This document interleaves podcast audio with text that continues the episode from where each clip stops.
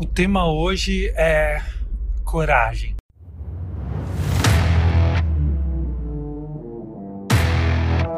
Olá, aqui é Paulo Pimon e esse é o meu podcast diário.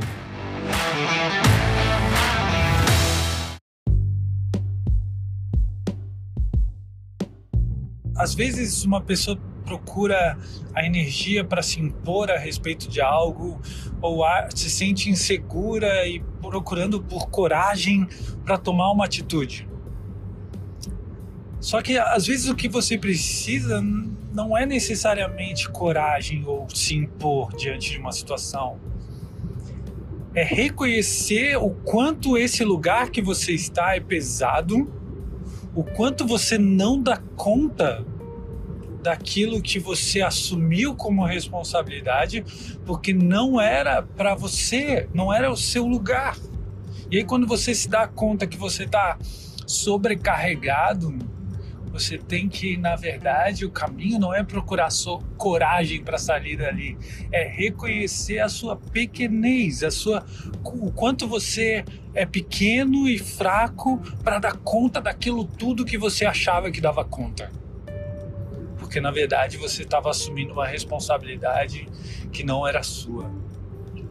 No caso de hoje, a pessoa assumiu, por exemplo, a, no contrato social ser dona de uma empresa, mas que na verdade a empresa não era dela. Isso é um peso gigantesco. Agora ela, agora ela precisa reconhecer o quanto ela é pequena diante daquilo. O quanto ela tomou sobre si um peso que ela não era que para ela não era suportável. Então, o caminho, às vezes, para a gente se libertar de algo, não é necessariamente se impor, ter energia, ter atitude, ação, a força do masculino, ter coragem.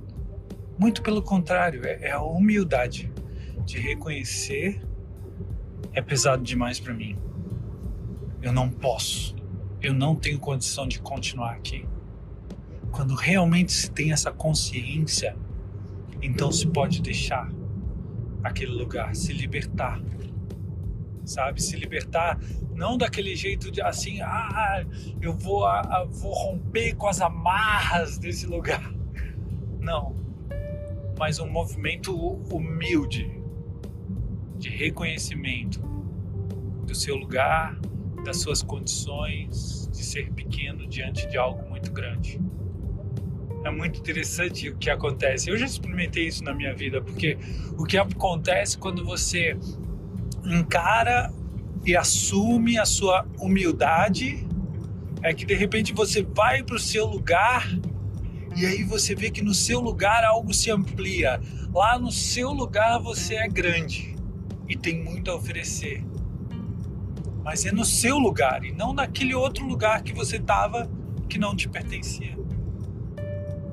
Eu espero que isso faça você refletir de repente colocar em prática em algo que você está vivendo no seu lugar. Porque se você está sobrecarregado, é porque você está fora do seu lugar. Ok? Grande abraço. Boa noite.